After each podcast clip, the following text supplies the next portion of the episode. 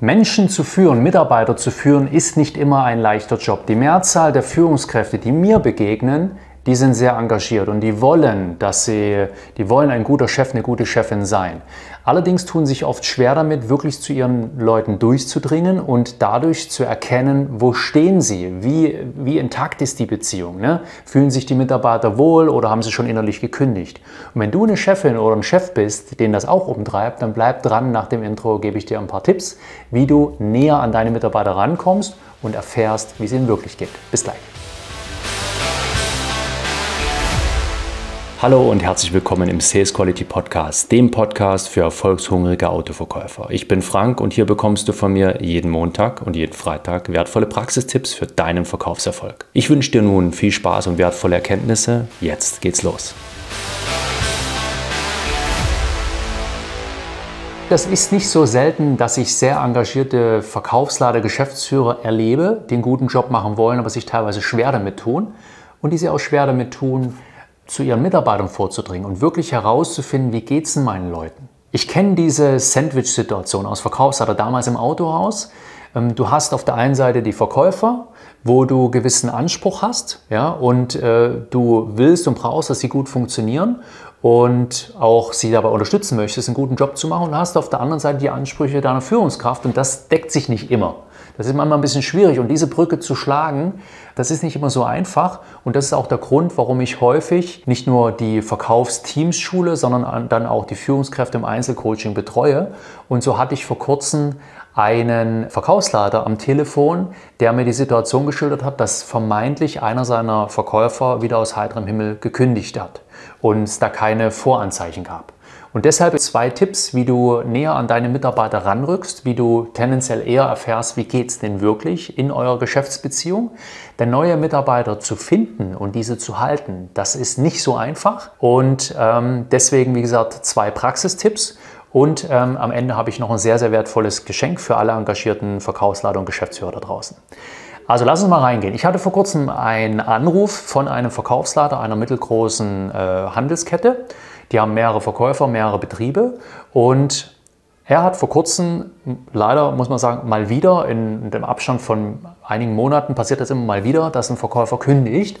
Und er hat gesagt, hey Frank, keine Voranzeichen, ähm, es war nicht zu erkennen, eigentlich war alles in Ordnung und auf einmal hast du die Kündigung und da hast du dann irgendwann auch keinen Bock mehr und dann ist natürlich logisch, da geht so ein bisschen Energie verloren, weil du genau weißt, was das an Arbeitsaufwand wieder ist. Und du hast ja vorher schon investiert auch. Ne? Und auch in dem Fall, was ich jetzt hier schilder, dieser Verkaufsleiter, der will einen guten Job machen, der ist auch fachlich sehr gut, aber er ist leider Gottes nicht nah genug dran an seinen Mitarbeitern. Und das erlebe ich sehr, sehr häufig. Ich erlebe auch manchmal, wenn ich bei einer Verkäuferschulung im Autohaus bin, das meistens dann, wenn das Unternehmen ein bisschen größer ist, dann macht meistens der Verkaufsleiter oder der Geschäftsführer kurz vorher eine Ansprache. Und in dieser Ansprache, und dann verlässt er uns und überlässt, äh, überlässt uns dann den Tag miteinander, ähm, also frei arbeiten. Aber bei dieser Ansprache merke ich schon, hat er einen Draht zu seinen Leuten oder ist er zu weit weg? Das spürst du ganz schnell. Und ich habe auch in diesem Fall jetzt, wo mich der Verkaufsleiter angerufen hat, habe ich gefragt, wie oft bist du draußen, wie oft besuchst du die und ähm, was sagst du dann so, wie sprichst du mit denen? Und dann hat er mir das geschildert, dass er schon ab und zu rausfährt, natürlich nicht so häufig, wie er mag, wie er es eigentlich will. Ich glaube, das kennt fast jede Führungskraft, die mehrere Betriebe hat. Er dann aber schon äh, schaut, dass er sich mal zu dem einen oder anderen Verkäufer an den Arbeitsplatz setzt, dass er dann fragt, wie geht's denn dir? Und das ist genau das Problem. Wie geht's denn dir ist eine Floskel. Und eine Floskel lädt nicht dazu ein, dass sich dein Gegenüber dir öffnet. Stell dir einfach mal folgende Situation vor. Du triffst einen Bekannten draußen auf der Straße, irgendwie ähm, Einkaufspassage, triffst du, hey, super, hi, wie geht's denn dir? Dann wird der ja kaum sagen, äh, gut, dass du fragst, mich kotzt gerade richtig an. Ja? Meine Alte geht mir auf den Zeiger, ich glaube, ich werde die Scheidung einreichen. Das sagt ja keiner. Die sagen dann, ja, geht ganz gut und wie geht's dir? Es ist eine Floskel.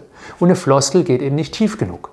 Wenn du wirklich wissen willst, wie es deinen Leuten geht, wie es deinen Mitarbeitern geht, ja, dann müssen sie merken, dass du es ernst meinst, dass du es ehrlich meinst und dass du es gut mit ihnen meinst. Ansonsten werden die sich dir gegenüber nicht öffnen. Du wirst nie die Wahrheit erfahren. Oder erst dann, wenn es schon zu spät ist, wenn sie die Kündigung auf den Tisch legen. Deshalb musst du bereits vorher schon in diese Beziehung investieren und du musst, wenn du solche Fragen stellst, wenn du wissen willst, wie es ihnen geht, musst du tiefer gehen. Du musst spezifischer werden. Wenn du deine Mitarbeiter fragst, wie es geht, frage äh, nicht, wie geht's dir, alles klar, Jo, ne, Floskel, sondern dann sag zum Beispiel, wie geht es Ihnen in der aktuellen Situation? Es sind ja momentan ein bisschen schwierige Rahmenbedingungen.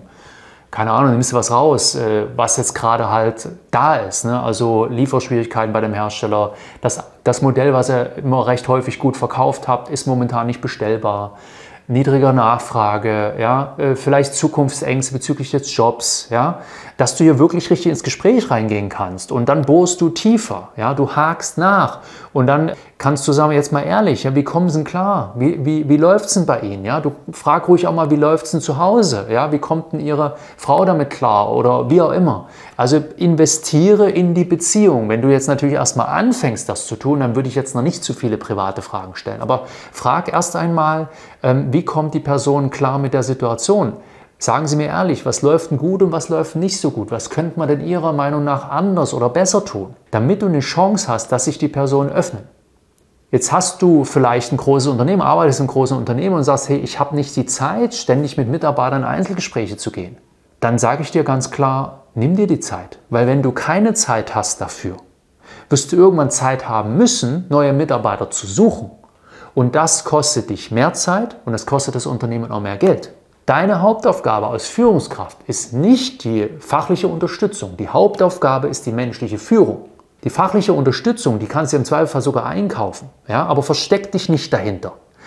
Du musst ran an deine Menschen, äh, Mitarbeiter. Du musst, du musst den Mensch spüren, fühlen. Ja? Die müssen fühlen, dass du das ernst und gut mit ihnen meinst und ehrlich mit ihnen meinst. Habe ich gerade schon gesagt. Ja? Und da helfen äh, auch keine äh, Motivations-E-Mails oder sowas oder oberflächliche Fragen, wie geht's Ihnen? Du musst da wirklich in die Tiefe rein. Und wenn du sagst, ich habe keine Zeit, hier regelmäßig in die Tiefe zu gehen und, und äh, eins zu eins Gespräche zu führen, dann darfst du dir mal vor Augen führen, was es kostet, eine Stelle neu zu besetzen. Da gibt es Studien dazu. Ja? Cost of Vacancy ähm, bezeichnet den Gesamtblock der Kosten, die es kostet, eine Stellenanzeige zu schalten, die Dauer, bis der Job neu besetzt ist, bis der Mitarbeiter richtig an Bord ist, bis er die ersten Erfolge wieder einfährt. Und je nach Position und Einkommen sind äh, Einkommen des Mitarbeiters belaufen sich die Kosten auf 21.000 bis 43.000 Euro für eine nicht besetzte Stelle. Das musst du dir mal vor Augen führen. Und was dich das an Zeit und Energie kostet, dich damit zu beschäftigen, das weißt du besser als jeder andere. Das war Tipp Nummer eins. Wie kannst du hier in die Tiefe gehen? Ja, und jetzt kommt Tipp Nummer zwei, also im Einzelgespräch in die Tiefe gehen. Tipp Nummer zwei, wenn du vielleicht das Gefühl hast, dass bei euch im Unternehmen so ein bisschen im Argen ist, dass euch die Tiefe, der Bezug zu euren Mitarbeitern fehlt, dass es vielleicht hier und da ein bisschen knarzt im Gebälk schon, ja, dann kannst du auch etwas tun, was ich neulich mit einem Kunden von mir getan habe. Die haben eine betriebsinterne Umfrage gemacht mit einem Umfragetool, einem anonymen Umfragetool. Das Ganze wurde natürlich sauber anmoderiert. Warum tun wir das Ganze? Was ist der Sinn dahinter? Ja? Und dann wurde auch gezeigt, hey, du kannst da reinschreiben, was du willst. Wir wissen nicht, wer es war. Ja, also du kannst dich hier, wenn nötig, auskotzen, aber denk nicht nur an die negativen Dinge, denk auch mal ein bisschen an die positiven Dinge.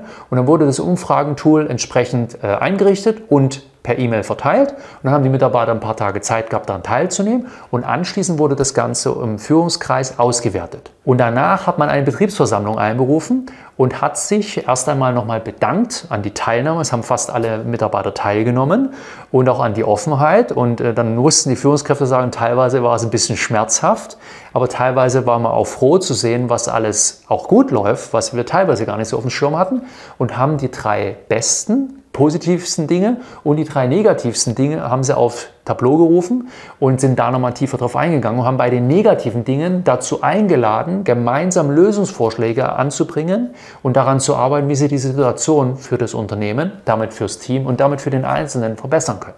Und anschließend haben die Führungskräfte auch von sich aus mal geäußert, was sie gut und weniger gut finden.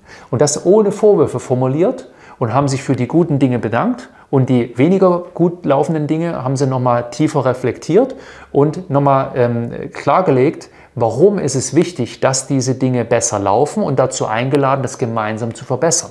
Und hier war nichts mit Vorwurf und Gegenvorwurf. Ja? Druck erzeugt immer Gegendruck. Aber du hast keine andere Möglichkeit, als hier in die Tiefe zu gehen. Ich habe es schon gesagt, oberflächliche Nachfragen, Floskeln bringen dich nicht weiter. E-Mails bringen dich nicht weiter, die motivieren oder anklagen, das bringt dich auch nicht weiter. Menschen wollen gesehen werden. Menschen wollen wertgeschätzt werden und Menschen gehören gern dazu. Und im Regelfall ist es so, dass die Mitarbeiter nicht ihrem Unternehmen kündigen. Die kündigen im Regelfall ihrem Chef, weil sie nicht einverstanden sind mit dem Führungsstil, weil ihnen Wertschätzung fehlt, weil sie nicht das Gefühl haben, dass äh, das, was sie tun, einen Wert hat, weil sie nicht das Gefühl haben, dass sie mit Respekt behandelt werden wollen oder weil ihnen der Sinn fehlt. Und genauso häufig sind es Mitarbeiter, die länger in einem Unternehmen bleiben, länger als es vielleicht gut für sie wäre, weil sie sich mit, bei ihren Kollegen in ihrem Team so wohlfühlen. Also das spürst du schon, wie wichtig dieses, dieser Faktor Mensch ist und dieses Miteinander. Ja?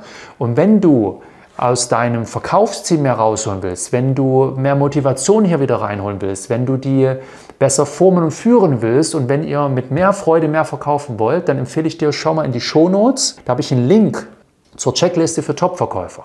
Ich habe nämlich vor einigen äh, Wochen habe ich auf LinkedIn eine Umfrage gemacht, was würde euch momentan am meisten helfen und da kam genau das dabei raus. Wir wollen wissen, wie wir unsere Leute wieder mehr motivieren können, wie wir Top-Verkäufer formen können und wie wir gute Mitarbeiter halten können. Und da habe ich mich einige Abende im Hotel, als ich unterwegs war, hingesetzt. Das Ergebnis ist jetzt endlich fertig. Ich habe schon das erste positive Feedback über unseren Newsletter und an meine Bestandskunden ist das Ganze schon rausgegangen. Also wenn du eine engagierte Führungskraft bist, schau gerne mal nach dem Link kostenlos, einfach runterladen und dann möglichst umsetzen.